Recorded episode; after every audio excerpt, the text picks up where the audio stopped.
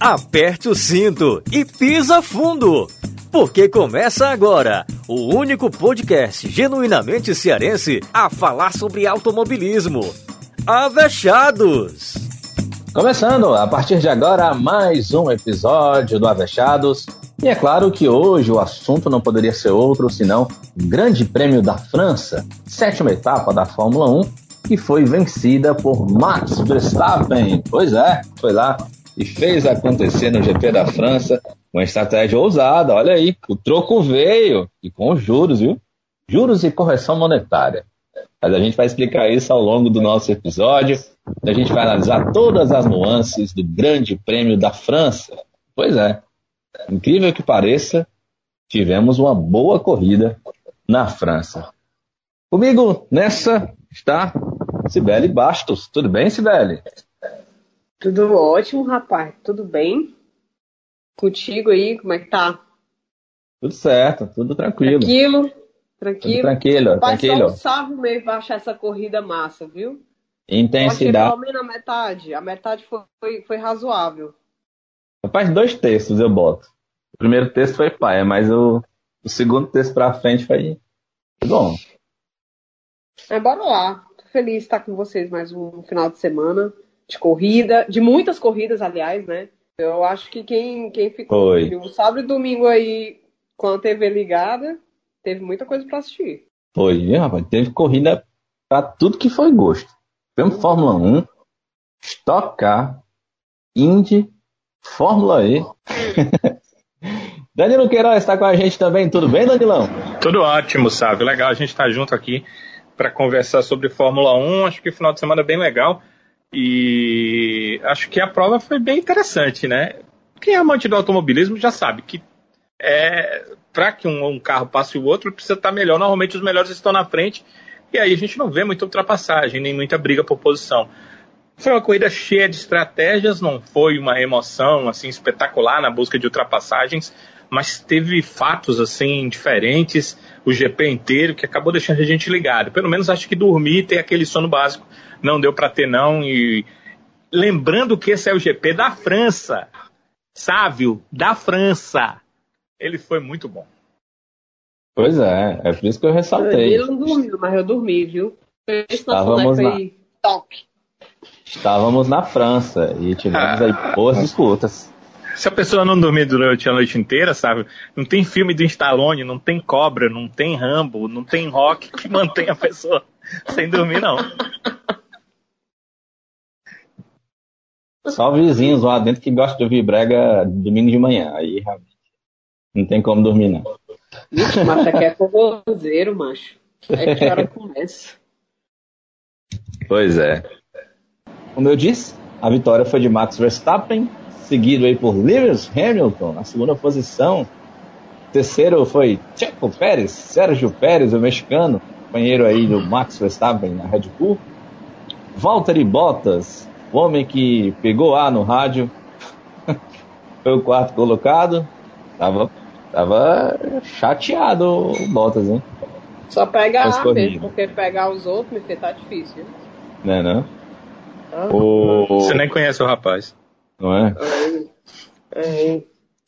O Lando Norris foi o quinto colocado, seguido pelo Daniel Ricciardo, os dois da McLaren. Pierre Gasly, mais uma boa corrida, na sétima posição. Dom Fernando Alonso das Astúrias, o oitavo colocado com a sua Alpine. Sebastian Vettel, o homem que mais conserva pneus no grid, foi o nono colocado, seguido pelo Lance Stroll na décima posição. Esses então foram os dez primeiros colocados. Danilo já destacou aí no começo que é claro que a disputa pela ponta foi o ponto alto dessa prova, onde tivemos Verstappen largou na ponta, errou na primeira curva e deu a ponta de graça para o Hamilton, mas aí o holandês, num trabalho de estratégia, foi lá, recuperou a ponta num contragolpe de estratégia foi lá, colocou pneus médios e, deu um, e a Red Bull deu um checkmate na Mercedes E a competência de Max Verstappen o levou de novo à ponta, conseguindo a ultrapassagem para cima do Hamilton, que era até então o líder, a duas voltas do final. Danilo Queiroz, deixa eu começar com você. Primeiro dois pontos, Danilo. Como é que você analisa essa estratégia? Dá para a gente colocar de fato que a Red Bull deu o troco para cima da Mercedes? Sim, no que se refere à estratégia, pensando especificamente, por exemplo, no GP da Espanha, onde o Hamilton fez algo parecido.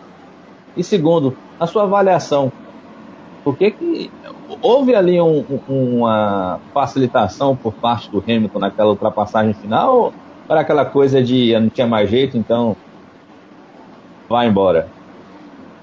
Vou começar pela segunda. É interessante esse GP da França, né?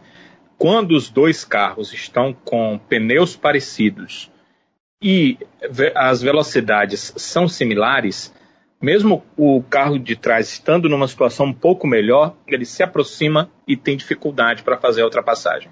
A gente percebeu isso durante a prova.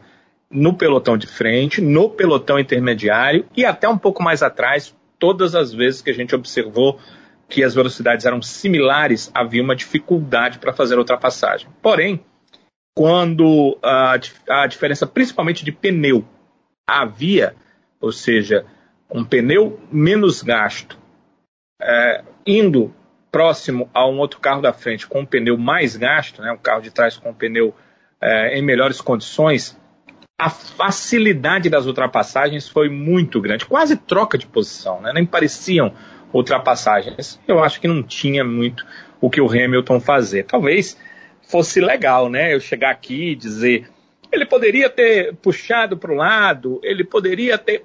Bem, o que pode fazer, né? Dentro da regra, dentro da, daquilo que é, manda a regra, era o Hamilton puxar para fora e deixar a linha ali, de, a, a, aliás, puxar para dentro, porque na verdade a curva era para a esquerda, então ele podia puxar para a esquerda e deixar a linha da direita, que era a linha correta naquele, naquela reta, para o Verstappen passar.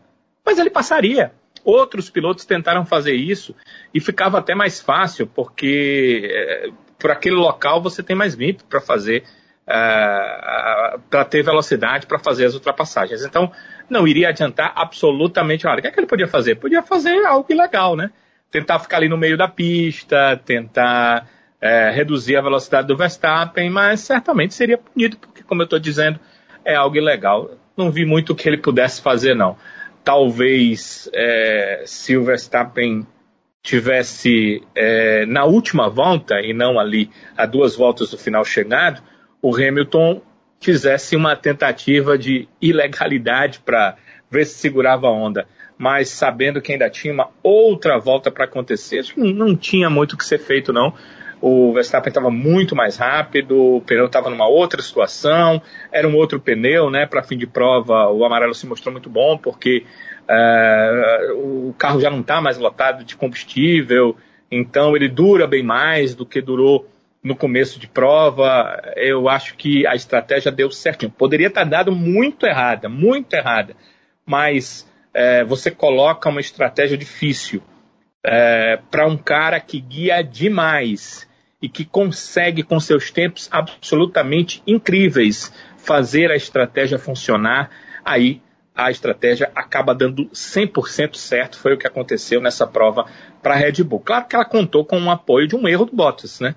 Porque talvez se ele segura mais aquela volta, que seria, se ele não erra, ele até conseguiu fazer uma defesa interessante, se ele não erra na curva seguinte, é, quando foi ultrapassado pelo Verstappen, ele poderia fazer o Verstappen ficar ali mais uma volta. E isso poderia fazer também com que o tempo que ele precisou para chegar no Hamilton é, ele precisasse fazer ou voltas bem mais rápidas ou não conseguisse chegar no Hamilton ou chegasse, como eu disse, na última volta, o que seria uma situação diferente para o Hamilton tentar defender a posição. Mas o se né, é uma suposição, é claro que interessante para a gente que está conversando sobre Fórmula 1, interessante para se colocar para uma outra situação que pode acontecer lá na frente, mas para o que já aconteceu ela fica só numa suposição. Isso não aconteceu. O Verstappen fez tudo o que tinha que fazer. Eu acho que não tinha o que o Hamilton fazer. Ele já tinha se colocado na outra circunstância, que era a circunstância do cara que ataca, e ele sabia muito bem que as circunstâncias do atacado naquele momento, com aquele jogo de pneu, com aquela situação de fim de prova, não era nada boa, então não tinha o que ser feito. Em relação à estratégia, sim, foi estratégia muito parecida com a estratégia que o Hamilton usou lá na Espanha e conseguiu vencer. Então, foi, foi é, basicamente a mesma estratégia. É bom que a gente entenda o seguinte: essa estratégia aconteceu não porque a, a Red Bull de repente ficou super esperta e a Mercedes de repente ficou super lesada. É porque esse tipo de estratégia, desse risco, ele, ele normalmente é assumido por quem está em desvantagem na prova. A Mercedes é, assumiu aquela estratégia naquele momento, lá na Espanha, porque estava em desvantagem, porque estava atrás e precisava vencer. Então é fácil você arriscar quando você está atrás, porque se não der certo, você no mínimo vai ser o segundo lugar que você já tinha. Agora, quem está na frente e assumir risco pode fazer com que perca essa condição é mais difícil. Então, é por isso que é, lá na Espanha a estratégia aconteceu para a Mercedes, porque ela precisava suplantar quem estava à sua frente, e dessa vez ela aconteceu para a Red Bull, porque ela, Red Bull, precisava suplantar quem estava à sua frente. Só uma coisa precisa ser levada em consideração, né? O Max é humano, ele erra. Ele basicamente nesses anos de Fórmula 1 errou muito pouco. Assim que ele entrou, ele tinha alguns arrojos, algumas loucuras dadas do, do, cara jovem que chegou à principal categoria com menos de 18 anos e que estava ali aprendendo, mas depois ele praticamente não errava.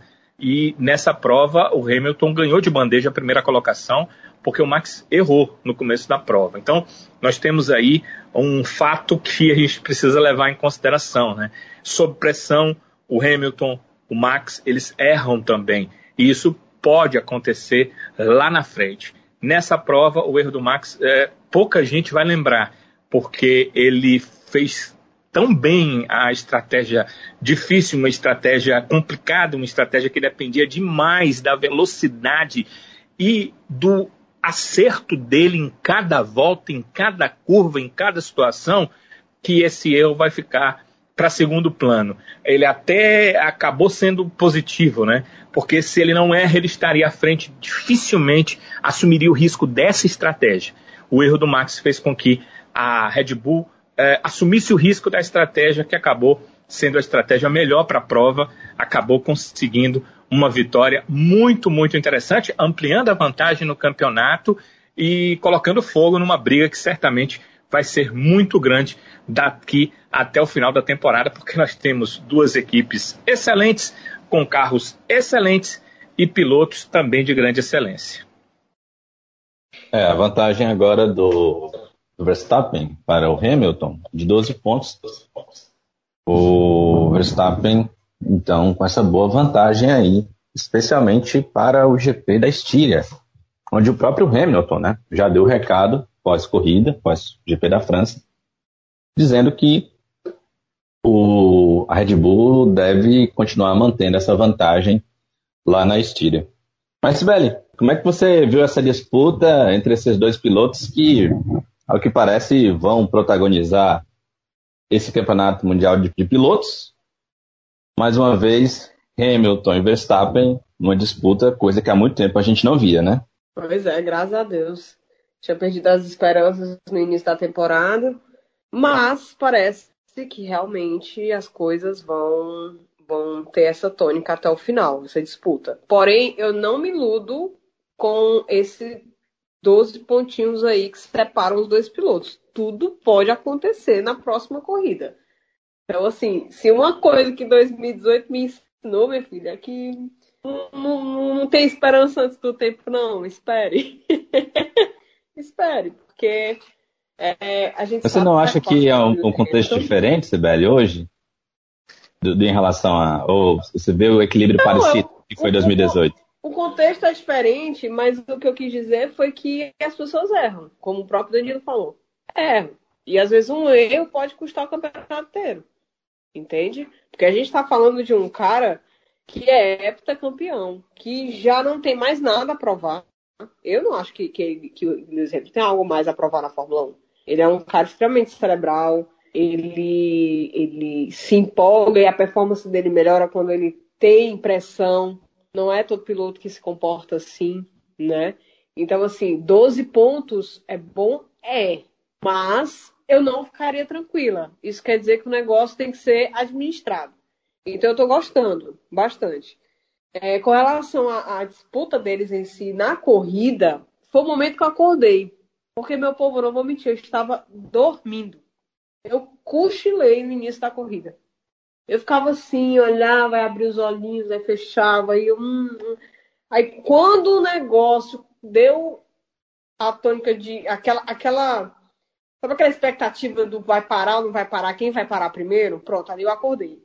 Porque eu vi que ali realmente definiria a corrida. Né? É, eu acho que, de uma certa forma, a Mercedes dormiu num ponto tá chamado do, dos boxes, tá? Só que o seguinte, a Mercedes conhece o piloto que tem. Eu vou falar o piloto no singular, porque eu tô lembrando agora do, do rádio do Lewis perguntando: e o Bostas, cadê? Ele tá descobrindo agora que o Bostas e nada é a mesma coisa, né? Não existe, filho. Não existe. Então, assim, eu acho que de uma certa forma, essa, essa, essa tática de deixar o Hamilton na pista mesmo, do tipo, é, fica aí que é o que tem, foi um, um, uma espécie de demonstração ainda mais de que a, a, a Ferrari, olha, louca, colocando o exemplo na Ferrari, calma, Sibeli, pelo amor de Deus. Hã? Deus me livre. Assim, mas é uma forma do, de demonstrar mais uma vez o quanto a equipe confia no Lewis Hamilton. Porque eu sinceramente acho que, apesar das condições dos pneus, a Mercedes tinha certeza que o Lewis Hamilton seria capaz de segurar o Verstappen por duas voltas. Caso, né? Como ele alcançou ali, nem duas voltas, foi uma volta e meia, né? Alcançou ali o Lewis Hamilton com uma volta e meia. Então, assim, de uma certa forma, aquela coisa, chegou a determinada altura que não adiantava mais o, o Lewis parar, porque ele ia perder. Então era melhor continuar mesmo no, no, na pista. Só que aquela coisa, isso do, do Lewis continuar na pista e tentar vencer a corrida mesmo com os pneus já degradados, que de repente não traria uma condição de disputa com o Verstappen, que já tinha parado estava com o pneu, entre aspas, relativamente novo. Digo entre aspas porque já estava começando a desgastar, né? O dele também. Porque tinha o Bottas. E aí, para mim, foi o erro crucial da Mercedes. Foi confiar no Bottas. Não tem como confiar no Bottas. Entende? E eu não estou falando de ontem, eu estou falando de qualquer corrida. A gente pegar um retrospecto aqui do Bostas, um retrospecto. Sempre que o Bostas foi acochado na condição de proteger o Lewis Hamilton, ele peidou o bicho. Toda vez, ele toda vez que ele é pressionado, ele erra. Ele abre demais a curva, ele balança demais, ele erra. Então, para mim, o erro da Mercedes foi confiar no Bostas de que o Boston seguraria o Verstappen no, tempo suficiente do Lewis ganhar a corrida, entendeu? Para mim esse foi o erro crucial. É, a Mercedes, eu acho que a partir de ontem entendeu, de uma vez por todas, acredito eu, que não há segundo piloto, não existe um escudeiro, né? Não existe, por exemplo, um Pérez da vida na Mercedes. Existe é um cara que é irregular, que venceu aqui acolá suas corridas nos finais de semana atípicos aí que ele teve, que não é uma coisa constante, entende? Que por conta também da incompetência de outras equipes de fazer um carro tão bom e competitivo como o da Mercedes, ele estava lá sempre em segundo, entende? Mas agora a gente vê como Bostas ele é limitado, velho. Ele é limitado. Entendeu? Então, assim, para mim, a Mercedes é, pode ter dormido no ponto em relação ao pit stop, mas ela sabia do piloto que ela tinha. Falando do, do, do Lewis, né? Ela sabia o piloto que tinha. Ela sabia que ele podia segurar. Pô, o cara terminou a corrida com, com, com três pneus, bicho. Pelo amor de Deus. O que diabo é um. Como é o nome que o outro chama lá? O macarrãozinho. Que é um macarrãozinho? Entendeu? Mas ela dependia de um cara que você não pode se confiar, que é o Bostas. E ontem ele, né, pela vida. Ai, eu falei, vocês me escutaram. Isso aqui era para duas paradas. Ai, meu filho. Ai, ai. O que que vai te escutar? É, mas... Você tem o que pra é, dar? É... Você tem o que pra dar? mas ele tá no papel dele de reclamar, né, Sibeli? É, não, é. Bicho. É, tanto que o próprio chefe pra, dele... Pra reclamar, você precisa, você precisa o... dar alguma coisa, pô. Você vai olhar a classificação geral. Olha quem é que tá em terceiro lugar na tabela geral, velho. Terceiro e o, quarto lugar. O próprio chefe dele, Otto Wolff, pós-corrida, disse que gostou da postura dele. E, e que ele, Bottas, inclusive, estava certo. Né? É porque o, o Toto ele é muito educado para falar mal dos pilotos. É, mais ou menos, né? A gente vê esse ano ele assentando a, a, o ferro do Bottas sem, sem medo. Né? Ele é educado até certo ponto. Mas eu acho que o erro da Mercedes foi confiar nele. Foi confiar no piloto errado. Confiou no piloto errado. Diferente da, da, da Red Bull. A Red Bull sabia que podia contar com o Pérez. Sabia que podia contar com ele. E contou. E contou. E, e olha, no final me deu um medo de rolar um tapetão por conta de negócio de limite de pista, que eu olhei assim, meu Deus, não acredito que vão tirar o terceiro lugar do Pérez, não porque né, estava sob investigação, aquela ultrapassagem, que não sei o quê, estavam falando que ele podia ter excedido os limites de pista, que inclusive eu já não aguento mais esse negócio de limite de pista. Aboli, tem que abolir esse negócio. Não tirando vantagem na hora da ultrapassagem, meu amigo, beleza, de boa, passe. Entendeu? Mas eu fiquei receosa de tirarem o terceiro lugar dele. Porque ele fez um corridão. Forma como ele administrou os pneus, a forma como é, ele continuou na pista e mesmo no pit stop da Mercedes ele continuou à frente. Para mim ele foi crucial e ele vai ser, como a gente já tinha falado antes, peça fundamental numa possível vitória é, do, do, do, Max nessa temporada. Ao contrário do Lewis. O Lewis nunca precisou tanto do Bottas como ele precisa hoje. Entende? E é, e é na hora errada. Porque antes o Lewis estava sozinho, velho. Que além de ser um excelente piloto, ele tinha o melhor carro. A Mercedes hoje não é o melhor carro. Mas não quer dizer que é uma carroça. É competitiva ainda. Porém, hoje ela vai ter que depender de outro cara para ajudar na estratégia né, da equipe de atingir o objetivo que é o quê? Fazer o menino ser octa. Então, assim, péssima hora para ele confiar no Bostas. Foi muito engraçado, velho. Eu ri demais quando, com, no, no, rádio dele. Dele perguntando, cadê o Bostas? Cadê o Bostas? Não existe. Nunca existiu. É porque tu tava tão longe, tão lá na frente, que não, não tinha nem como ver, velho. Nem existe. Foi, foi assim, foi ridículo.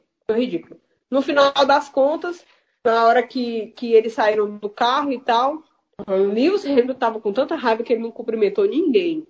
Geralmente ele é um cara que deixa essas coisas de lado e cumprimenta a galera. Mas na hora, eu vi assim, a cara dele de raiva. Pegou logo a máscara, colocou no rosto, subiu no pódio com a máscara. Eu disse, eita, carinha de ser o ali, viu? Adorei, vou mentir, não vou, adorei, porque eu gosto disso também. Eu gosto quando o cara pega vai, vai, vai na raiva mesmo, assim, sabe? Porque o combustível do Lewis Hamilton é, é esse. É ver que um cara foi melhor do que ele, ver que alguém que ele não fez o possível, ele vai lá e não, eu quero fazer mais. Esse é o combustível do Lewis Hamilton. Por isso que eu acho que 12 pontos é legal, é. Mas assim, não é nada demais, entendeu? Vamos passar aqui a classificação então do Mundial de Pilotos. A gente tem exatamente aqui Max Verstappen com 131 pontos, Lewis Hamilton, segundo colocado, com exatamente 119. Terceiro colocado, como bem disse a SBL, é o Sérgio Pérez, com 84 pontos. E o quarto colocado, que deveria ser o Bottas, é o Lando Norris, com 76. Lando é o Norris, fez... bicho. O Norris que ficou, pegou um adanado, né, com o Gasly. Mas é assunto para já já. O Bottas, então, é o quinto com 59 pontos. Charles Leclerc é o sexto com 52. E o sétimo colocado é justamente o Carlos Sainz, seu companheiro de equipe, com 42 pontos. Gasly, com 37, é o oitavo. Dani Ricardo é o nono com 34. E Sebastian Vettel, com 30 pontos, fecha o top 10 da classificação. Como eu disse, Lando Norris foi o quinto colocado e de novo chamou a atenção fazer mais uma boa corrida ao lado do Daniel Ricardo e voltou também a ter um bom desempenho, né? Ricardo escalou bem ali o pelotão, conseguiu boas ultrapassagens, inclusive ultrapassou o próprio Norris, né? Na largada, logo depois ali da largada. Os dois ficaram trocando de posição, mas o Norris no fim imprimiu um ritmo mais forte, fechou a corrida então na quinta posição, seguindo pelo, seguido pelo Ricardo com C na, na sexta. É... Danilão, como é que você vê essa corrida desses dois pilotos? A McLaren, mais uma vez, desempenhando aí um bom papel nessa, que, nessa pista da França, que é o que a gente pode dizer que é a, a volta né, da Fórmula 1 às pistas de circuito. Né? Assim, podemos, na acepção da palavra, né? não circuito de ruas. Que que você, como é que você vê a corrida da McLaren? A gente pode apostar que a McLaren cada vez mais se firma como terceira força, Danilo? Primeiro, Sávio, o carro da McLaren parece ser um carro muito bem experimentado para prova, né? Ele até muitas vezes não consegue fazer uma volta assim estupenda, como por exemplo a Ferrari consegue fazer voltas melhores, né? Do que a McLaren muitas vezes na classificação, mas ele consegue fazer uma, uma classificação decente, normalmente decente, normalmente entre os 10 primeiros, normalmente indo para a briga pelas primeiras posições, mas durante a corrida, principalmente, o carro só cresce. Né? Naquele momento em que há a troca de pneu, ou seja, você pega um pneu novo, um pneu em condição de realmente é, o piloto buscar voltas rápidas, buscar os tempos, as velocidades melhores, o carro se mostra muito, muito bom exatamente nesses momentos que eh, consegue eh, suplantar seus adversários, chegar próximo, fazer as ultrapassagens. E o carro não, não fica prejudicado à medida que as voltas vão passando. É um carro que continua com uma certa qualidade. Eh, ele não chega a ser uh, um carro como o da Red Bull, como o da Mercedes, que estão brigando lá na frente, mas ali para o pilotão intermediário me parece o melhor carro hoje, sem dúvida nenhuma. O que isso é que eu posso falar da McLaren? Isso aí ajuda muito o Norris, mais o Norris do que o Ricardo, porque o Norris está mais tempo. Então, como o Lando já conhece, já veste o carro, ele tem mais facilidade. Ele, ele vai chegar no carro e já vai saber o que fazer. Ele, ele deve saber os pontos fracos, que daqui a gente não consegue ver do carro, e deve saber os pontos fortes, que daqui a gente vê, mas também vê né, de, a distância, de forma embaçada, e ele sabe uh, os pormenores de tudo isso. Então, isso facilita. O Ricardo pode até ter ouvido falar né, dos pontos fortes, dos pontos fracos, minuciosos que o carro deve ter, mas é, uma coisa é você saber que, mas você entender o que fazer para que é, alcance o máximo e não recaia nos problemas, é uma coisa que só vai acontecer é, de forma empírica. Ele vai precisar testar, ele vai precisar provar, ele vai precisar correr. Sem testes, como a gente tem na Fórmula 1, o teste dele é a cada final de semana de corrida, né? É, é na, nos treinos livres, na própria, na própria classificação, na própria prova, porque os próprios treinos não te dão a nitidez de uma prova, né? a troca de pneu quando o pneu já está no final. É, tá, há várias questões aí que é, é até chato a gente ficar falando, que ninguém quer ficar ouvindo essas coisas, mas entendam que pormenores fazem com que hoje exista uma distância do Lando Norris para o Ricardo. Isso não tira a qualidade do Norris, mas nessa prova o Norris começou a sentir um gostinho de ter um outro piloto na equipe com alguma qualidade. Quando as coisas estiveram meio que pau a pau, ali no começo da prova, o Ricardo foi lá e conseguiu ultrapassar o Lando Norris quando o Norris se assenhorou de tudo que eu já disse, de todos os pormenores, e conseguiu efetivar a sua velocidade maior num carro que ele conhece mais, ele foi lá e passou o Ricardo, mas ele precisou passar o Ricardo. Então, são questões, é, eu acho até que foi uma troca de posição, né? A gente viu a ultrapassagem, não pareceu que o Ricardo ofereceu nenhum tipo de problema para a ultrapassagem do Lando Norris, né? Mas é, ele, ele viu, Sibélio, que é isso que eu quero deixar claro, ele viu o seu companheiro à frente dele numa situação normal de corrida e não numa situação de que o companheiro estava com pneu é, de não sei quantas voltas e que é, ia ter que parar ou que ele tinha parado primeiro, por isso estava. Não foi essa a questão. eles estavam já com as suas estratégias efetivadas e ele teve que chegar ali, houve a ordem da equipe, tudo bem, ele estava mais rápido, passou, mas começa a ver que ah, ah, o meu companheiro está à minha frente.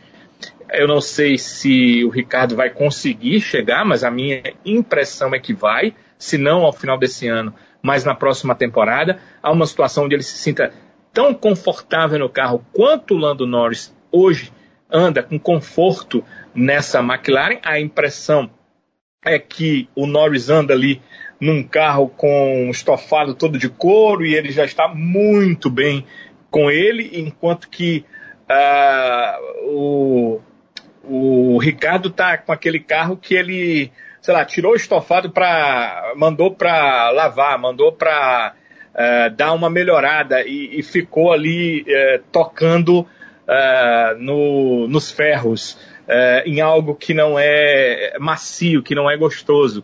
Ele ainda está se assenhorando do carro. Então isso me chamou a atenção e acho que mais à frente a gente vai poder entender um pouco mais o que é o Norris, o que é o Ricardo. Acho que para o Norris também é muito importante que o Ricardo esteja no seu máximo para ele entender que tipo de piloto, para a gente também entender que, de que material ele é feito dentro dessa Fórmula 1. Mas é, falando da McLaren, sim, na corrida o carro hoje demonstra que está muito à frente dos outros ali do meio do pilotão.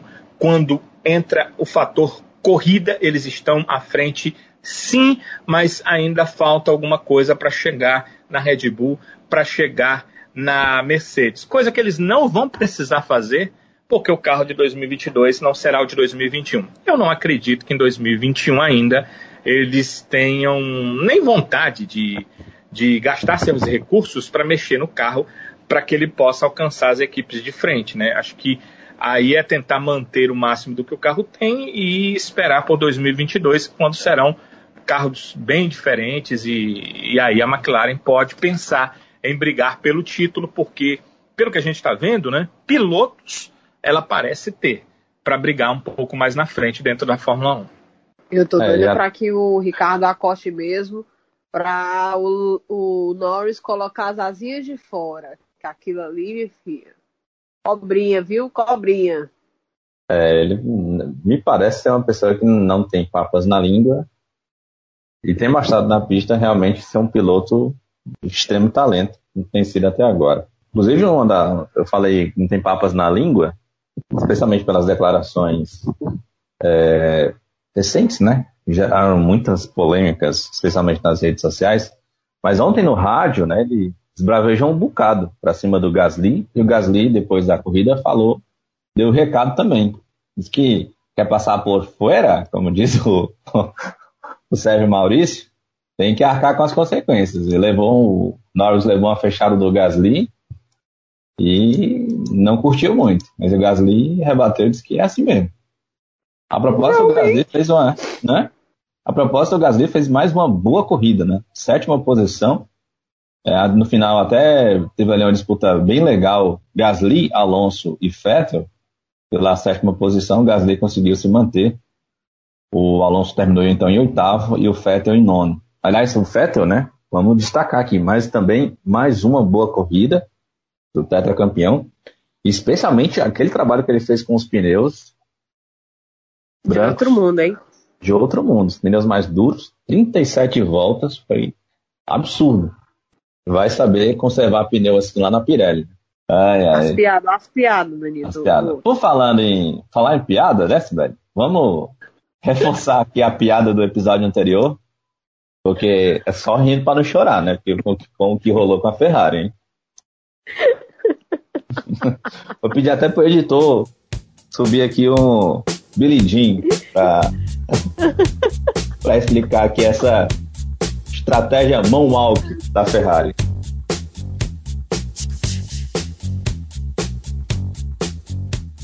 Conta aí, Sibeli. Rapaz, o que diabo é aquilo, cara? Não, ilude na classificação, né? Porque assim, não foi uma classificação né, da, da, da, Ferrari, nem do Sainz, nem do Leclerc. Mas impressionante como não tinha ritmo. O carro não ofereceu absolutamente nenhuma resistência a quem quer que tentasse ultrapassá-los. Foi bizarro. Não, era bizarro. Bizarro.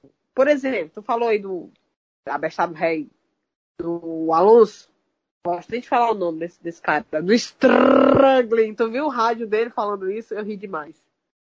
Ave Maria. Mas assim, cara, ser ultrapassado pelo Alonso, velho. Alonso. Eu, eu fiquei com mais pena do Leclerc, porque eu acho que ele que sofreu mais do que o Sainz. Tava parecendo que ele tava, sei lá, de, de, de salto liso no gelo. Não segurava nada, absolutamente nada. Não tinha como, assim. Foi, foi moonwalk mesmo, porque foi só ladeira abaixo. O ouvinte que não ouviu o nosso episódio anterior. Eu lembrei de Olodum, Bahia, meu filho. Olha aí a comédia. Uma viagem. Viagem agora, viu? É a abstinência de carnaval, é assim mesmo. Mas assim, ritmo horrível. Horrível, horrível, horrível na Ferrari. Foi um negócio assim que você olhava e ria. Tem como. Tá vendo como eu falo que eu não me iludo? Né? Eu não me iludo. Ferrari tem boas performances nas corridas, que ela tem a oportunidade de ter um bom ritmo de, de, de, de corrida, mas eu não me iludo. Ferrari não vai ser terceira força no campeonato. essa não é a briga dela. Entende? Se a gente pegar e beliscar pódio, é lucro, como aconteceu. Então, assim, é lucro. O que vir mais é lucro, porque a, a Ferrari é isso daí, vocês estão vendo. Toda estratégia Walker aí. Sem condições, sem condições. Enquanto, por exemplo, o Gasly, com, com isso. Falando do Gasly, eu tava pensando, meu Deus, será que o Tsunoda dura até o final da temporada? Porque, meu filho, o que, que é aquilo? Eu, eu tô reclamando da Ferrari, mas eu acho que não, não tem fã do, do Tsunoda, não. Não deu nem tempo pra ele ter fã, né? Mas quem for, meu filho, coitado. Eu acho que esse menino não dura até o final, não, porque não é possível. Péssima é. corrida. Péssima, assim um negócio de um jeito que você olha que. Coitado, a AlphaTauri só tem um piloto. Só tem um piloto. Pois é, ele terminou. O Tsunoda foi 13 terceiro, mas assim, sumiu na corrida praticamente. Teve problema na classificação, rodou, né? Teve um problema com o motor e sumiu na corrida. Ele subiu tanto que na hora do, do, dos meninos passaram os retardatários, não filmaram nem ele. Nem ele. Vou, não, não, vou... não, filmaram, não filmaram nem, nem, nem ele nada, absolutamente nada na pista. De, nem ele sendo ultrapassado pelo líder. Nada! De, de tão inoperante que o cara tava.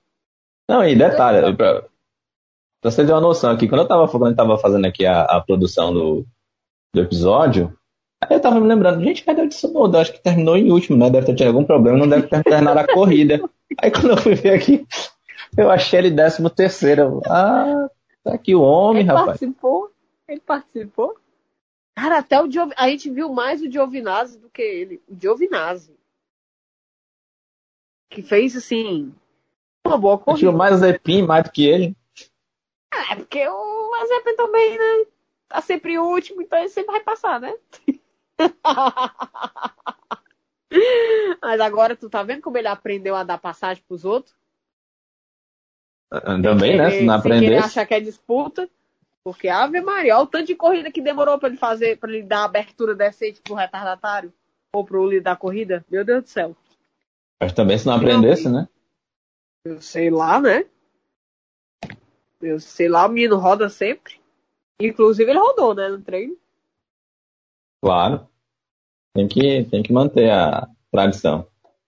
Danilo, você quer dar algum toque sobre a Ferrari? Dá para explicar como é que a Ferrari torrou pneus nessa, nessa prova?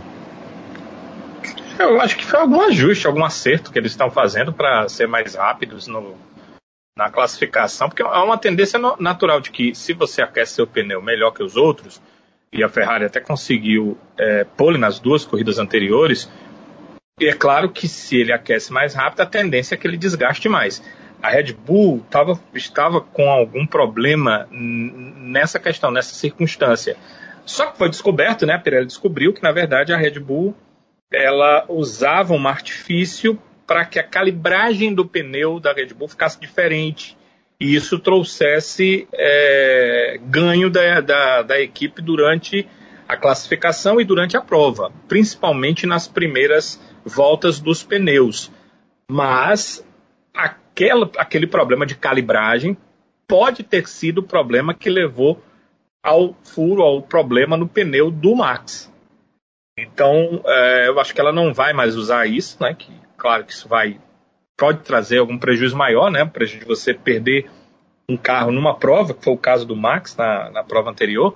Acho que ela não, não vai mais usar esse, esse tipo de, de situação de calibragem. Eu acho que a Ferrari também não usa essa questão da calibragem. Mas é, o chassi é adaptado para que é, o pneu é, seja utilizado de forma mais forte. Ele esquenta mais rápido, ele consegue chegar à temperatura para se fazer uma volta rápida com mais facilidade. Eu acho que isso a, a Ferrari deve ter utilizado. Mas se provou legal na classificação, mais uma vez, uh, pelo menos com o Sainz conseguiu uma ótima classificação, mas se provou também um, uma, um, um, tiro no pé né, durante a corrida, porque os pneus acabavam com muita rapidez e, e acabaram deixando a Ferrari para trás. É, não dá por causa dessa corrida para a gente tirar é, tudo que a Ferrari tem feito essa temporada em relação à temporada anterior. Ela tem melhorado muito, óbvio que vai é, errar, que, que vão surgir esses erros, porque ela está no momento onde ela tenta fazer com que o carro funcione, se possível, em alguns momentos ainda dessa temporada. Ela tem bons pilotos para isso, então acaba fazendo isso aí. Agora, nessa prova, o que deu para perceber é que o carro estava totalmente desajustado, né?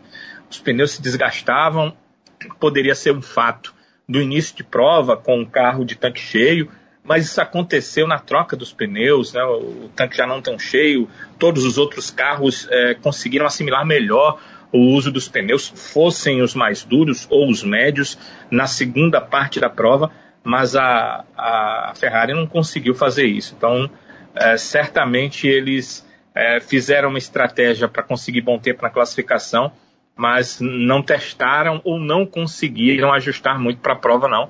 Eu acho que foi isso que aconteceu tecnicamente. Agora, na, teo, na, na, o que a gente viu na prova, o que me chamou a atenção foi o Sainz à frente do Leclerc.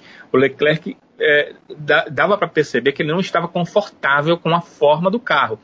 E é isso que me leva a pensar, é, Sibeli Sávio, que houve alguma alteração, eles fizeram alguma alteração no carro. Porque se a gente olhar, foi o Leclerc que conseguiu os melhores resultados nas provas anteriores. E de repente o Leclerc estava tendo muita dificuldade com o mesmo carro nessa prova. Essa não é uma prova onde você vai dizer que um piloto passa a ter é, extremas dificuldades com o mesmo carro onde ele foi bom nas provas anteriores. Não é uma prova de um circuito né, com grau de dificuldade muito grande. Não dá para você pensar que foi isso mas dá para você entender que houve alguma alteração no carro. Certamente o Sainz casou melhor com essas alterações, mas mesmo casando melhor com as alterações, o carro foi tão mal em prova que ele nem conseguiu trabalhar ou terminar na zona de classificação, na zona de pontuação. Então acho que a Ferrari é melhor desfazer tudo que ela fez, voltar para o que ela estava antes, porque no mínimo, no mínimo, os carros tinham alguma condição de brigar durante a prova. E deu para perceber que quando tem condição de brigar, o Sainz e o Leclerc, principalmente o Leclerc, eles vão trazer pontos para a equipe. Olha o Danilo aí defendendo é. a Ferrari, rapaz. Tem amor aí, viu? Tem amor. Sentiu amor. Não, na, é, na verdade, tô, tô, dizendo o real, né? A, a questão real. E óbvio que eu quero a Ferrari bem. Eu quero uma Fórmula 1 extremamente competitiva, acho que passa pela Ferrari estando muito bem, se possível brigando por campeonatos. Pois é. Vamos ver o que a Estíria vai nos reservar no que se refere tanto a campeonato de pilotos como construtores.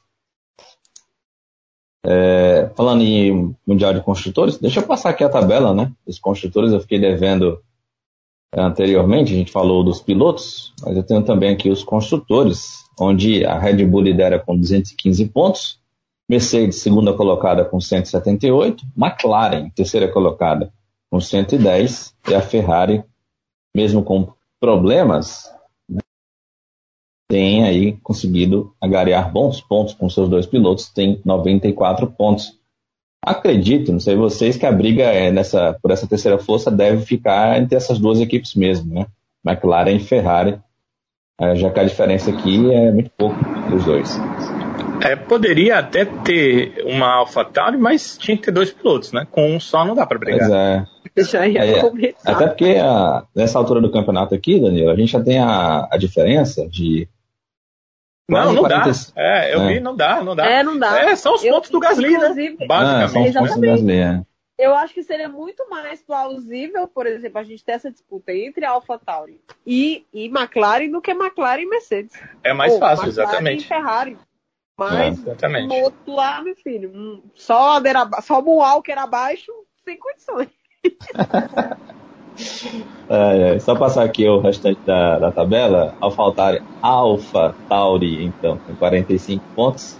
Aston Martin com 40, a sexta colocada. Alpine é a sétima com 29. Alfa Romeo tem dois pontos. E aí, Haas e Williams continuam zerados. A propósito, é, não sei se vocês viram, mas o nosso fabuloso, querido George Russell, tem P12.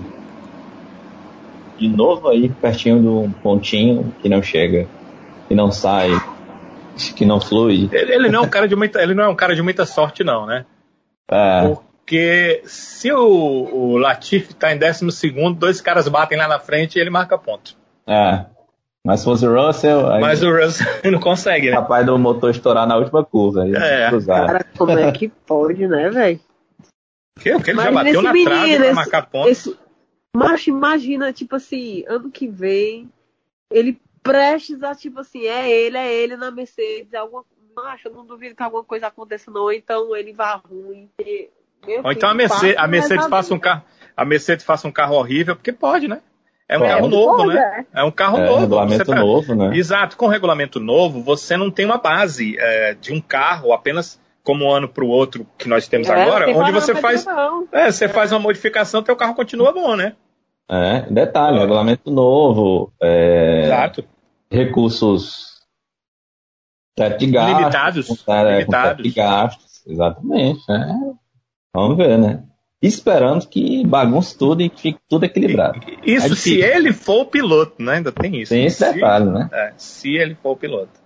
Tudo bem que depois do o, o, Esteban, o Esteban Ocon, depois da, da boa corrida, Não é, rapaz, até 2024. é, mas aí de- agora fechou também com a até Alpine por até 2024 2024. também, né? Ou É. 2023. 2024 também. Acho, eu vou dizer um negócio. Coitado dos pobres meninos da Academia Renault, né? Tô com pena. Não, é não? Eu vi inclusive o, um pior, meme, o pior é que um nem meme muito outra, bom com o Zul. Nem outra, nem outra é, empresa, né? Outra equipe com Renault tem, né? Para eles é, forçarem que. Ah, Olha, te- eu te dou o motor, mas coloca aqui, né? O meu piloto. né? é. Cara, Piastri me parece um piloto. Não, é é um piloto que eu gostaria de ver na Fórmula 1, né? Oscar Piastri. Mas pelo que eu tô vendo, pelo que eu tô vendo, não vou ver. né? Como diria o narrador acolá, é desenho encorajador, amigo. É porque é o seguinte, você olha para Williams, aí tem papai. Você olha para Haas, aí tem papai, também. Papai. É. É. Aí fica, é, fica difícil, né? Fica difícil. Fica- e e- e a, a Alfa, né, tem um acordo, mas é com a Ferrari, né? Não vai dis- dividir um acordo da Ferrari com a com a Renault, né, com a Alpine. É, tá difícil, não, não tá fácil não. Tá- o negócio tá complicado e parece ser uma boa safra de pilotos, né? Eu tava revendo a corrida, inclusive de Fórmula 3 é, a, a terceira corrida de Fórmula 3 eu não, não assisti, né? Que ela aconteceu 5 horas da manhã, eu assisti agora à tarde.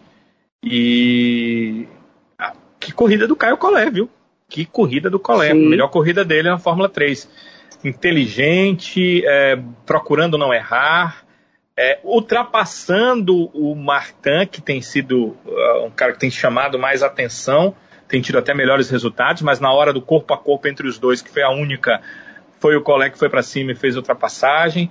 A gente tinha visto isso na Fórmula Renault ano passado, dos dois brigando pelas posições. E o próprio Martin é muito bom. E o Oscar Piastri está lá na Fórmula 2. E tem o Zu também tendo resultados, mas não tem vaga, né? Essa Fórmula 1 com 20 carros é uma Fórmula muito pequena para o mundo de é, automobilismo, que é praticamente todo, né, tirando, excetuando ali o mundo dos Estados Unidos, onde tem a Fórmula Indy, é todo voltado para a Fórmula 1, né? Quem acaba se beneficiando com isso é a Fórmula E, que acaba pegando bons pilotos, né? é, é, são outros mundiais com carros que não são de Fórmula que acabam pegando esses pilotos porque o piloto fica sem ter o que fazer, né? Principalmente se ele ganha a temporada de Fórmula 2, que o piloto que é campeão é proibido né, de fazer uma segunda temporada na Fórmula 2. Então é complicado. Inclusive, ruim para o nosso Felipe Drogovic também, né? Era de repente um, uma equipe que poderia se abrir uma é. oportunidades, mas pelo jeito tá difícil. Pois é, também. se tá difícil para os caras que são de uma academia que tem uma equipe, mas essa equipe não tem vaga, imagina o Drogovic que está aí tentando algo que alguma porta se abra para ele. Parece ainda mais difícil. Ainda mais que tem sido um ano de poucos resultados. Mas a temporada ainda está por aí, né? Ela só começou né, da Fórmula 2. É, ele ainda, ainda tem muitas provas pela frente, mas se ele não tiver vitórias em sequência, pela pontuação muito ruim que ele está fazendo nesse início de temporada, ele vai precisar, no mínimo, fazer um terceiro ano de Fórmula 2. Eu já disse aqui que existe um certo preconceito por pilotos que fazem acima de duas temporadas na Fórmula 2. É, é, é, a ideia da Fórmula 1 é pegar talento bruto. Quer dizer, aquele cara que, é, com pouco tempo, ele consegue tirar o máximo de um equipamento. É, é essa a lógica da Fórmula 1. Você rapidamente colocar um cara, principalmente agora aqui no Testes, para tirar o máximo do equipamento sem muito tempo, sem a condição de muito teste para trabalhar. Então eles olham muito para a Fórmula 2 nisso. Quem foi um cara que na primeira temporada uma equipe ruim, na segunda uma equipe melhor, conseguiu fazer algo uh, fora do padrão. É esse cara que eles puxam.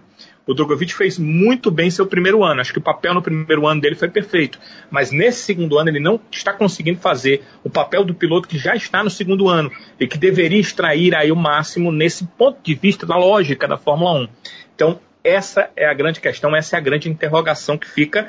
Mas, como eu disse, a temporada está começando, né? Quem sabe ele vem aí com um número grande de vitórias em sequência, é isso que ele precisa para mudar o panorama. Mas é, mesmo mudando o panorama, como a gente está olhando, né, Sávio e Sibéria, a gente olha para a Fórmula 1, 20 vagas com, sei lá, é, 20, 30, 40 pilotos de qualidade que poderiam estar ali, fica difícil para qualquer um. Algo mais a acrescentar, meus caros amigos, antes da gente ir para a nossa escolha, a nossa votação de lesado e avexado do GP da França? Só uma coisa que eu achei bem interessante, sabe, olhando aqui é, para os números frios, o Verstappen terminou em primeiro, ele largou em primeiro. O Hamilton terminou em segundo, ele largou em segundo.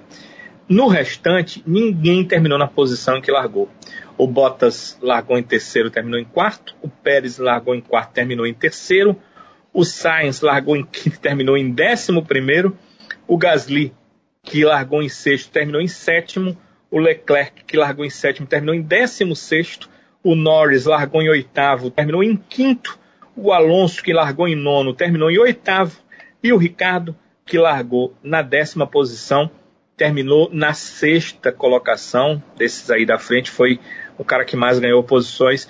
Então, é, dá para gente observar que é, teve muita mudança na, na corrida.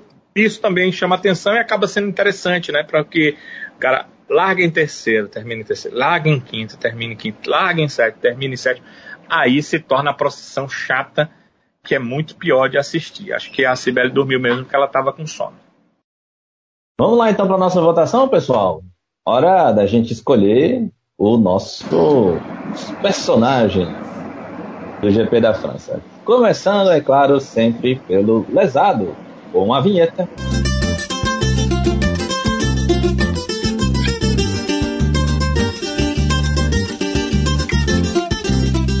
E esse é lesado. E é nesse momento em que a gente abre a sua participação através aqui do nosso Twitter. A gente solta lá a publicação e você tem canal aberto para participar e escolher com a gente aqui o lesado e o avexado do GP da França. Aliás, eu estava pesquisando aqui, pessoal. E, né, o GP da França, o francês é um idioma muito legal, né, de você aprender a falar todo aquele charme, né? Aquele biquinho. Eu tava procurando aqui como era lesado em francês, né? Mas poderia falar. Hum. Depende da França, lesado, né? É, é blessé. Blessé? Blessé. É quase o biquinho, cara. Blessé. Não, e tu também tem a mania de fumar aquela palavra que tu fala, aquela expressão. A passando, não sei o que é a passando, sei lá. A passando. A passando. Uau. Mas, ano passado eu aprendi com o Danilo, né? Comigo? Comigo mesmo não. Você que começou a falar ano passando aqui, eu peguei anotei aqui, ano passando. Quer dizer de passagem, né? É, exatamente. Pois é. Mas então vamos à escolha do nosso Blessé do GP, do GP da França. O Adalto Júnior escolheu aqui o lesado, o Leclerc. Olha aí, rapaz. Leclerc, ó. Vixe. O Luiz Ferreira diz que o lesado foi a Mercedes, vacilaram na estratégia e tomaram o troco pro. Tomaram o troco, né? Por Barcelona. E com um PS aqui de que ficou claro que o Bostas. Olha isso, velho. Já é carta é, fora pegou, do baralho. Pegou, pois é. O lesado também do Anderson Barreto foi a Mercedes, vacilou aqui na estratégia, com menção desonrosa para o Tsunoda. Pois é. O. o Matheus Landinho aqui escreveu muito bem aqui o voto dele. Desculpa, Bottas, tu não, tu não deu uma para Deus ver. Minha nossa. Tá dando a impressão de que a Mercedes está deixando o finlandês muito de escanteio ainda no meio da temporada. É, tem dessas aqui, né, Matheus? O lesado dele foi o Bottas, então. Rapaz, o Bottas, o Bottas tem sorte que a Mercedes ainda fornece água para ele. nossa. nossa. E café. Café. Dá bom valor café. O lesado do Tadeu Alves, que também foi a Mercedes, que, segundo ele, ficou tão emocionado com o Lewis na ponta que esqueceu da estratégia. E o. foi boa essa. O CH Barbosa diz que o lesado dele também foi o Bottas. Com menção desonrosa aqui para a Ferrari que sofreu com os pneus. É bem verdade. Então é o seguinte, pessoal. De piloto a gente tem o Bottas. Mas a opinião geral é que a, o lesado foi a Mercedes, aqui da turma. Vamos lá aqui para o voto de vocês. Começando por você, Danilão, seu voto. Para mim, o lesado foi o Ocon. Ele está de contrato novo e esqueceu de pilotar nesse final de semana, né? Porque o Alonso conseguiu uh, um resultado melhor que o do Ocon, mas não é que foi melhor, é que o, o Alonso foi oitavo e o Ocon foi décimo quarto. Gente, o Ocon, né? o é. Ocon tava nem o Tsunoda, não sabia nem que tava correndo. Eu não entendi. Ele não terminou atrás do Tsunoda, pra você ter uma ideia. Né? Tsunoda, não, não. o Tsunoda foi décimo sexto. O Tsunoda não foi o décimo Ah, não, décimo terceiro, décimo terceiro, é verdade, é verdade. Meu Deus, vamos ter que escolher outro lesado aqui. Não. vai, ter que, vai ter que mudar aqui. Né? Eu não pois tava é. na corrida, então eu tô fora. Ele Manfredines. Rapaz, pois é, aí o Ocon ele termina atrás do Tsunoda, que a gente tá dizendo que não fez nada. Aí o Ocon, ele pegou um contrato novo, ele deve ter olhado quantos milhões ele vai ganhar nesse tempo todo de contrato que ele vai ter, aí ele pensou, poxa, tô com a vida ganha. É, vou, novo. Vou colocar minha vida em risco para quê? Vai de, vamos devagar e com a dor, né? Vamos, de, vamos levantar um pouquinho esse pé. Senão eu não vou poder gastar esse dinheiro, né? pressa. né? Pra quê? Pra que essa não. pressa? Alonso, não é campeão, bicampeão? Vai tu então. Tu tá voltando, tem muito mais a provar do que eu. Aquele então. meme lá, né? Aquele meme lá, quer desempenho, pede ao bicampeão aí. Agora o, o Ocon esquece que ele está na equipe francesa no, no, na, no Grande Prêmio da França né? e, e, houve toda a comemoração pelo contrato novo dele, mas ele foi muito mal na prova. Eu, eu, não, eu não quero, uh, por exemplo, uh, o Leclerc, poderia ser o Leclerc, mas uh, aconteceu alguma coisa com o carro. Não dá para você. É, não dá para você colocar a culpa no Leclerc. Porque, digamos o seguinte: se o Sainz termina em segundo, terceiro, quarto, como o Leclerc já conseguiu em alguns momentos, até piores da, da Ferrari, terminar ali nas primeiras colocações, e o Leclerc termina abaixo do décimo, tinha alguma coisa com o Leclerc, né? Mas havia alguma coisa com o carro. O cara teve duas poles nas duas últimas provas. E ele é notadamente um cara rápido. Não é que ele vai rápido numa prova, passa 10 sem fazer nada. Não, não é o normal do Leclerc. Então, é, precisa se dar um desconto. E o Sainz, que esteve tão bem, terminou fora da zona dos pontos. Quer dizer, a culpa não é dos pilotos, a culpa ali foi da Ferrari. Ela fez alguma mudança, alguma coisa, ou o carro realmente não se adapta a essa pista. Então, não dá para é, jogar no piloto. Em relação à estratégia, eu vou tentar desmistificar aqui essa questão de estratégia. Entendam, quando o Max para para fazer uma terceira troca ali é, com, com Hamilton, é a questão que eu já coloquei, né? O Hamilton precisava, naquele momento ali da prova, é, ele tinha tudo para vencer a prova, né? Porque ele, ele estava com os pneus para ir até o final com a estratégia que a equipe tinha. Quando o Max para que volta, se o Hamilton para e volta, ele faria isso, mas voltaria atrás. E ele não teria mais como ir lá e é, vencer o Max, vamos dizer assim, na estratégia. Então todo mundo achando, ah, a Mercedes tomou a decisão errada da estratégia. Ah, no final da prova o Max foi lá e passou, então tomou a decisão errada. A questão não é essa. A questão é que a Red Bull anteviu uma situação colocou nas mãos do Max e ele fez a estratégia funcionar. Certamente, se isso tivesse acontecido com o Hamilton, ele teria feito a estratégia funcionar. Mas aquilo que eu falei no início, só aconteceu porque estava em desvantagem. Se ele estivesse em vantagem, ele não teria agido desta forma. Ele fatalmente não teria agido desta forma. O Max é, ganhou a prova, na verdade, quando ele parou da primeira vez antes e voltou à frente do Hamilton. É, todos lembram, não sei se a Sibeli estava dormindo nesse momento, que o Hamilton chegou no Max, tentou pressionar, mas eles com pneus com, tem, é, é, com, com voltas parecidas, com número de voltas parecidas, o Hamilton não conseguiu bater o Max ali. O que foi que a Red Bull percebeu? É, se deixarmos mais para frente, para uma nova parada, certamente a Mercedes para antes e se ela fizer isso, vai nos vencer. Então, surpreendentemente, a Red Bull parou o Max novamente, tinha parado há poucas voltas, parou o Max novamente e fez essa estratégia para tentar vencer, porque ela, embora estivesse na frente da pista, percebeu que a tendência natural era perder a prova. Então ela fez essa busca de nova estratégia para tentar vencer.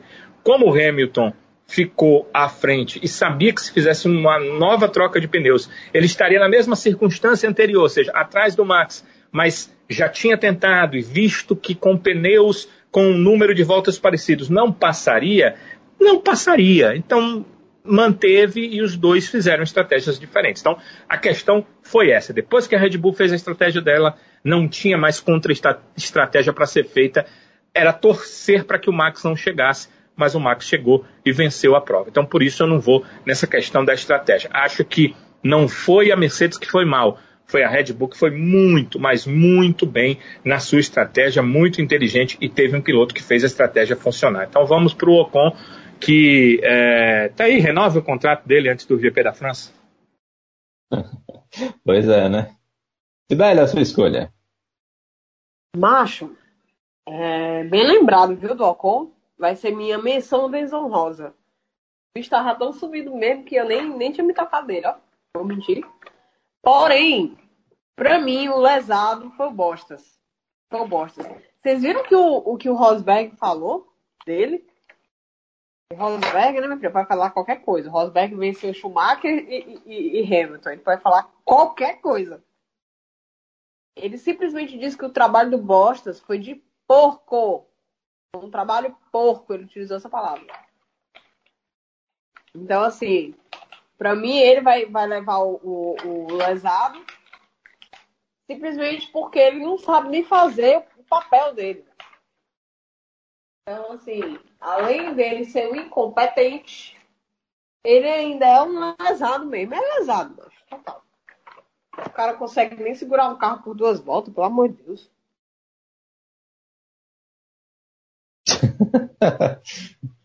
ai, ai. Eu, eu vou de Tsunoda, viu, pessoal? Eu acho que o Tsunoda. É uma boa escolha também. Foi, foi lesado aí. Que o homem sumiu. Do mesmo jeito que o Ocon sumiu, o Tsunoda também. E na mesma comparação, na mesma é, comparação que o Danilo fez, por exemplo, do Alonso com o Ocon, acho que a gente pode fazer também do Gasly com o Tsunoda. E não só pela corrida em si, mas pelo final de semana todo. Na classificação ele, ele errou. Não é, ele não vive um bom momento. Né? E ainda é todo bichão no rádio, como se fosse assim o é, Verstappen. Né? Tô cheio de direito, um abaixado rei desse pivete. É de, é de bichão. Mas brincadeiras à parte. Acho que o Tsunoda iludiu bem no começo, aquela excelente corrida no Bahrein, surpreendente, mas de lá para cá tem, tem, ido na estratégia do Monalk, a ladeira abaixo. mas quem levou o título de lesado foi o Bottas. Eu queria dizer isso. O voto da Cibele e o voto da galera, quem levou foi o, bom Walter e Bottas. E tu vota não? Eu não votei no Tsunoda. Ah, tu Tsunodou, né? Tá certo. É. Se que era só uma menção. Não, não. Vamos então para o nosso avexado do GP da França. Sobe a vinheta. Se garantir muito, mas se garante, se garante, se garante, mas. Eita, que esse é avexado. Aí eu tô procurando aqui como é avexado em francês. E não tô achando. Porque exatamente não existe, né? Eu imagino que não existe a palavra avexado em francês. Apesar de que a gente tem uma boa audiência na França. Já disse isso aqui, inclusive. Bora para Rio Temos aqui... Levoado, fala levoado. Como é, Sibeli? Levoado. levoado? Que diabo é isso? Levoado. Levoado. Levoado. Rapaz, eu, hein? Aí eu tô procurando aqui um sinônimo para ver se dá certo. E achei aqui algo parecido como pré-sé. Pré-sé. Para que é? É, pré-sé. Deu para entender? Pré-sé. Pré-sé. Pronto. Pois é. pois é, pré-sé. Ah, é. A escolha então do nosso pré-sé, aqui com os nossos seguidores do Twitter. O Adalto Júnior disse que foi o Max Verstappen. O Luiz Ferreira também escolheu Verstappen. Para o Anderson Barreto, além do Verstappen, tem que se mencionar honrosamente o Norris e o Russell. O Verstappen também foi a escolha do Matheus Landim, com destaque para a Red Bull e a sua estratégia para cima do Hamilton. O avexado do Tadeu Alves foi o Max e o Gambito da Rainha, parte 2, com a Red Bull dessa vez. Aí. Peguei a o... referência, não. Né? Nem eu. Não assisti Gambito da Rainha, então não deu para pegar a referência, não. Mas quem pegou, pegou. O Avachado, nosso pré aqui do CH Barbosa, foi justamente aqui o Verstappen, com menção honrosa também para o Norris e o Russell. E eu realmente estou lesando aqui no nosso episódio, porque eu tinha esquecido aqui de registrar um voto, ó, negada. Vocês vão me bater ou não? Ai, meu Deus do céu, prêmio Manfredini mesmo. Quem, quem vai te bater é o cara. Rapaz, sou um dos nossos amigos aqui, o nosso amigo aqui no caso, do Novatos na F1, que o bicho é avexado demais. Antes mesmo Macho, disso. olha, eu já ia. Aí acabou com o meu voto, porque ia perguntar uma vexada e dizer, macho, aquele novato da F1, macho. Acabar a corrida, o cara já disse logo o voto dele. Pois é, rapaz. Voado, velho. Voado. Novatos na F1. O Novatos da F1 foi o pré aqui do, da nossa votação. Mas ele tinha registrado aqui como lesado dele o a Mercedes e o estrategista aqui da, da equipe. E o avexado dele foi o Verstappen. Segundo ele, errou no começo da prova, mas manteve a calma e a equipe colaborou, porque ele não desperdiçou a chance de vencer. O, então tivemos aqui uma escolha unânime de Max Verstappen, que também foi o piloto do dia, né, na votação lá durante a corrida. E o Verstappen também aqui levou o nosso título de pré-sé. Sibeli, a sua escolha. Ô, mas pergunta de primeiro pro Danilo, porque eu, eu tô numa dúvida desgraçada. Porque essa coisa do avexado, é, pra mim, leva muito em consideração como foi a corrida do cara como um todo. E às vezes eu tento muito a querer voltar no cara que teve, digamos, mais dificuldade ou mais ultrapassagem, foi um cara que traz uma posição A para, sabe, para uma posição bem melhor do que ele largou. E assim, eu voltaria no Verstappen? Voltaria. Porque ele soube fazer o que tinha que ser feito, manter a calma, seguiu direitinho a estratégia que a equipe pensou para ele. Mas eu não. Não. Eu não queria dar meu voto pra esse menino, não, velho. Eu tô com a abuso dele. Mas, eu acho que ali, que o Avechá tava no pelotão no meio ali. Eu acho que o Lando Norris merecia ser o Avechado. Um desgosto aqui, você vê, né? Então eu tô passando por cima do meu ranço que eu por ele. Eu acho que, que ele, que ele merece ser Avechado, o Lando Norris.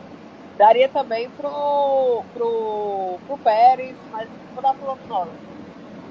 Lando Norris, a escolha então da Cibele. Danilo, seu voto? Olha, é, poderia ter, ter, várias alternativas. Acho que o Norris era uma alternativa muito, muito legal. Mas eu vou dar o voto fechado para o Verstappen, que, embora tenha cometido um erro, ele duas vezes superou o erro dele. Primeiro, quando na primeira troca ele conseguiu voltar e voltar muito rápido, fazer uma volta muito legal para sair na frente do Hamilton, o que deu a condição dele de fazer a estratégia da Red Bull e vencer a prova.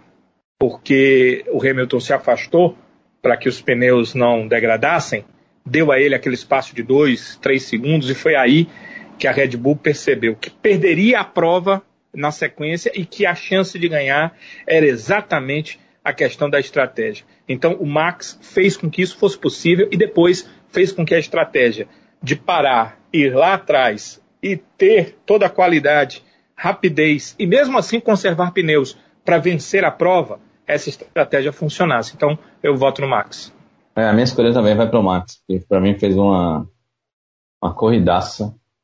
A gente sempre quando a gente vê piloto, piloto errando, né? Ainda mais no, no nível de pilotagem que os dois estão, tanto o Hamilton quanto, quanto o Max, a gente sempre, eu particularmente sempre fico pensando como é que esse piloto vai conseguir botar a cabeça no lugar e voltar a ter um desempenho de alto nível. Não é fácil. E o Verstappen fez isso nessa corrida. Ele não se deixou abater pelo erro, continuou com o pensamento é, bastante concentrado na, na prova e pilotou como se nada tivesse acontecido. Mostrou maturidade e, acima de tudo, colocou o seu talento à prova, né? mais uma vez. E mostrou que realmente é um, como você bem chama, né, Danilo? Piloto fora de série extraordinário. E que tem, inclusive, deixado essa disputa ainda mais emocionante por esse título de pilotos. Então, foi mais uma exibição, sim, de gala do Max Verstappen, que, para mim, merece, então, o título de pré ou avexado do GP da França. Já que o voto da Sibeli foi voto vencido, né, Sibeli? o Verstappen vai levar essa então como Ainda precede o GP da França. Vai ser meu voto na bestada Red Pivete Red Ai, ai. Mas o bicho é, é marrento, né? Se terminar a corrida ali, foi sentar ali no carro, acho, os braços, todo. todo... Playboyzinho daquele. ai, ai. É isso então, minha gente.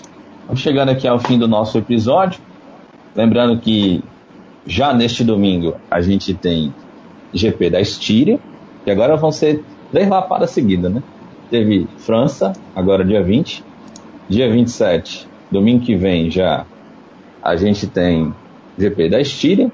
E no dia 4 de julho a gente vai ter o GP da Áustria. Lembrando que Estíria e Áustria acontecem na mesma pista no Red Bull Ring. Red Bull vai Rapaz, vai ser um negócio legal, né? Já pensou se a Red Bull ganha essas duas corridas em casa? Sei não, macho. Esse negócio de casa tá zicando demais. Zicando, né? É, eu não sei não. Eu não... Por exemplo, se, se esse GP da Estíria semana que vem for tão bom quanto foi no ano passado, sei.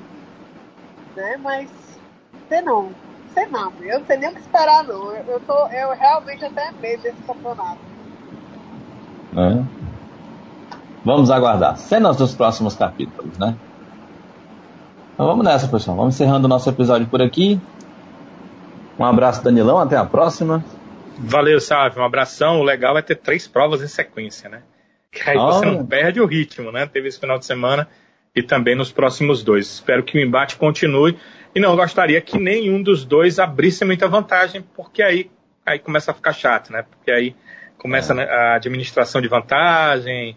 Era, o bom era que é, eles estivessem próximos até a última prova para a gente entender aí a qualidade dos dois pilotos, das duas equipes, dos dois carros até o final da temporada, já que não tem como outro se intrometer, que a gente não percebe essa possibilidade é, de uma outra equipe chegar junto, então que sejam as duas e que seja é, pelo menos uma disputa ali é, muito próxima até o final da temporada.